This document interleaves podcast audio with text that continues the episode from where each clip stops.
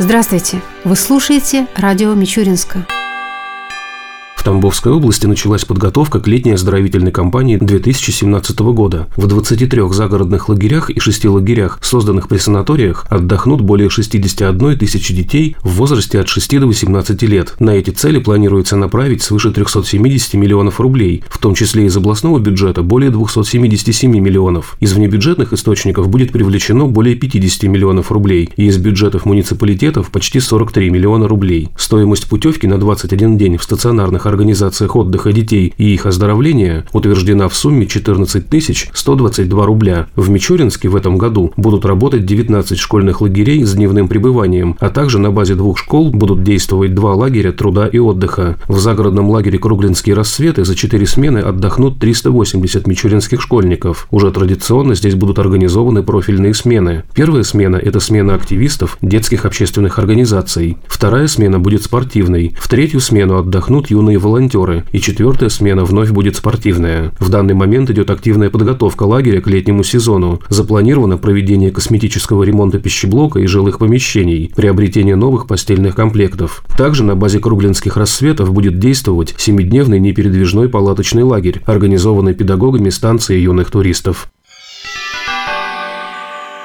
Сегодня в Мичуринском драматическом театре начинается традиционная неделя «Театр детям и юношеству». Ежедневно, вплоть до 14 апреля, здесь будут идти различные постановки для школьников. В этом году тематическую неделю посетят актеры из Липецка, Рязани и Тамбова. Помимо показов спектаклей, запланированы тематические конкурсы, викторины, мастер-классы. Самым главным интеллектуальным состязанием недели станет брейн-ринг под названием «Тайна Мичуринского драматического театра». Актеры подготовили вопросы об истории театра, его коллективе в разные годы, спектакль спектаклях, памятных датах. В помощь участникам предлагается не только интернет, но и информация из театрального музея. Кроме того, в эти дни пройдут конкурсы на лучший рисунок на театральную тему, лучшее сочинение и фотографию. Актеры театра проведут мастер-класс под названием «Время, мода и этикет» о нормах поведения театра в различные эпохи. Также состоится тренинг по актерскому мастерству. Одним из самых интересных творческих заданий станет конкурс на лучшее поздравление театра с днем рождения. Победителя ждет постановка его сценария театрализованного поздравления представления на сцене в день закрытия недели «Театр детям и юношеству». Юные зрители также выберут лучший спектакль и лучших актеров, а школы, чьи учащиеся примут наиболее активное участие в неделе «Театр детям и юношеству», получат билеты на сумму 50 тысяч рублей, которые они смогут потратить в течение года. Продолжаем нашу передачу. Последние годы, наряду с коммунальными проблемами, которые, безусловно, находятся на первом месте по значимости, в Мичуринске стала выходить на первый план тема организации дорожного движения. Собственно говоря, в этом нет ничего удивительного. Автомобилей с каждым годом становится все больше и больше, а пропускная способность улиц города находится на уровне конца прошлого века, особенно в историческом центре. Поэтому такое ранее чуждое для Мичуринска понятие, как автомобильная пробка, сейчас стало обыденной реальностью для большинства водителей города. Наиболее проблемными участками участками в этом плане являются улица Интернациональная и Площадь Славы. Органами власти совместно с отделом ГИБДД принимались различные меры для нормализации ситуации, но тем не менее проблема на сегодняшний день не решена. На тему организации дорожного движения в Мичуринске мы поговорили с главой города Александром Кузнецовым. И первый вопрос был как раз-таки о ситуации на улице Интернациональной и способах решения этой проблемы.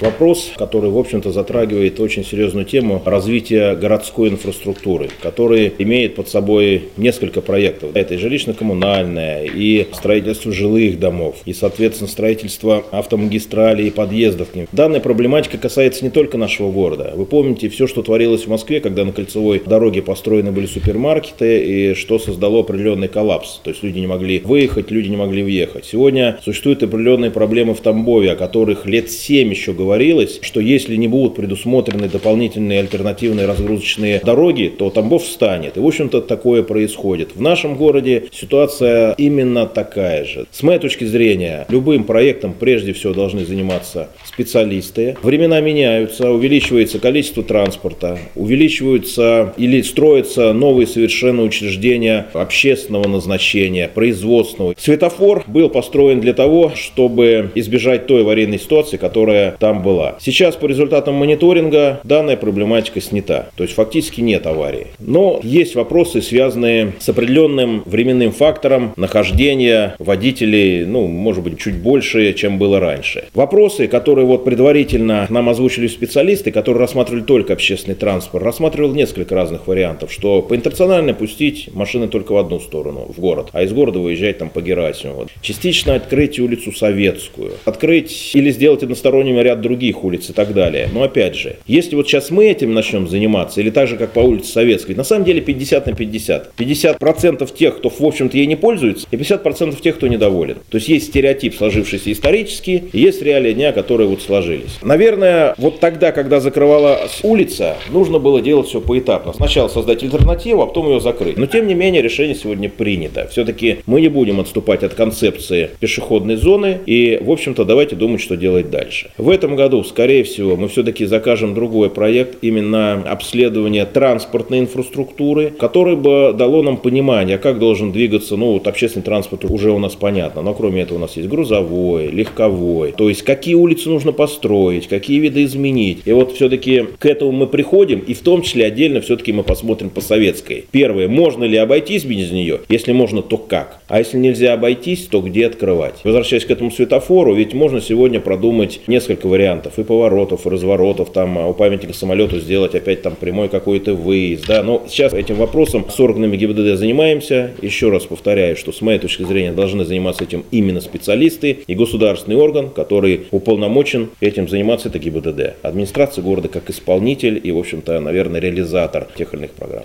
Поинтересовались мы у Александра Кузнецова, как он относится к идее открытия для движения участка улицы Украинской в районе администрации города и участка улицы Революционной в районе отдела полиции для того, чтобы разгрузить транспортный поток на улице Интернациональной. Обращения граждан были, но еще раз повторяю, у нас рекомендацию дает ГИБДД. То есть, если мы где-то открываем, мы должны понимать, что за этим последует. Первое – это разметка, это светофоры, это знаки, это ограждение. И даже если решение принято, иногда это может год-два пройти, потому что ну, формируется программа закладываются деньги в бюджет. Сейчас первоочередная задача по тому проекту, который у нас уже утвержден, и где мы должны там где-то соединить автобусы, где-то их по-другому пустить, именно в первую очередь там сейчас поставить знаки, остановочные остановочные павильоны и, по крайней мере, автобусные сообщения разгрузить. Дальше, о чем я сказал, мы будем заниматься именно данной проблематикой. Потому что взять даже улицу Советскую. Если мы войдем во дворы, огромное количество старых деревянных построек, которые стоят без всякого разрешения, которые представляют собой угрозу противопожарной безопасности, так ведь иногда можно заезды сделать на Советскую с других сторон и организовывать там некие стояночные площади, как это бывает в нормальных пешеходных зонах. И вполне возможно, это тоже сыграет свою роль. И еще одна тема, напрямую касающаяся дорожного движения. Зачастую пробки образуются из-за того, что проезжая часть сужается из-за оставленных на обочинах машин. Ситуацию могла бы спасти организация парковок для автомобилей. Глава города высказал свое мнение по этому поводу. С одной стороны, часть жителей хаотично ставят свой транспорт в тех местах, которые являются ну, местами, скажем так, общего пользования больницы, школы. Должны быть, конечно, созданы площадки, удобные для посетителей. Но если просто вот я захотел бросить свою машину где-то на улице и пойти погулять, а потом вечером вернуться, ну, скорее всего, наверное, здесь можно рассматривать систему установки парктроников. У нас на самом деле есть уже порядка трех обращений предпринимателей мичуринских, московских, тамбовских по предложению предложению организовать это в рамках частно-государственного партнерства. Да? То есть они за свой счет устанавливают все эти системы, вместе с ГИБДД определяются эти зоны. Опять же, определяется временной фактор, что вот на этом участке машина может стоять бесплатно час, или 15 минут, или 30 минут. Все остальное идет платно. Но за рубежом это развито. Когда ты подъезжаешь, кинул монетку, взял талончик, спокойно пошел. Главное, чтобы здесь не было перегиба, когда, знаете, все места общего пользования сделали платными, а народ и не знает, куда машину поставить. Поэтому, говорю, здесь все будет решаться очень тонко, рассматриваться, обязательно с участием депутатов, общественности и потом приниматься решения. Но такие проекты существуют, потому что это как раз один из источников, в том числе образования дорожного фонда, который идет на благоустройство дорог.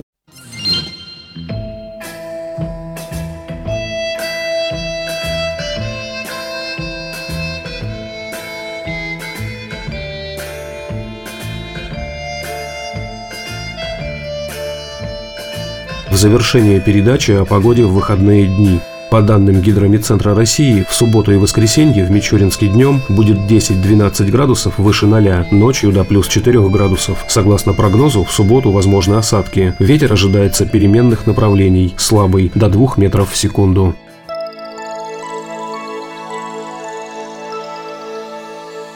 Передача радио Мичуринска окончена. До новых встреч!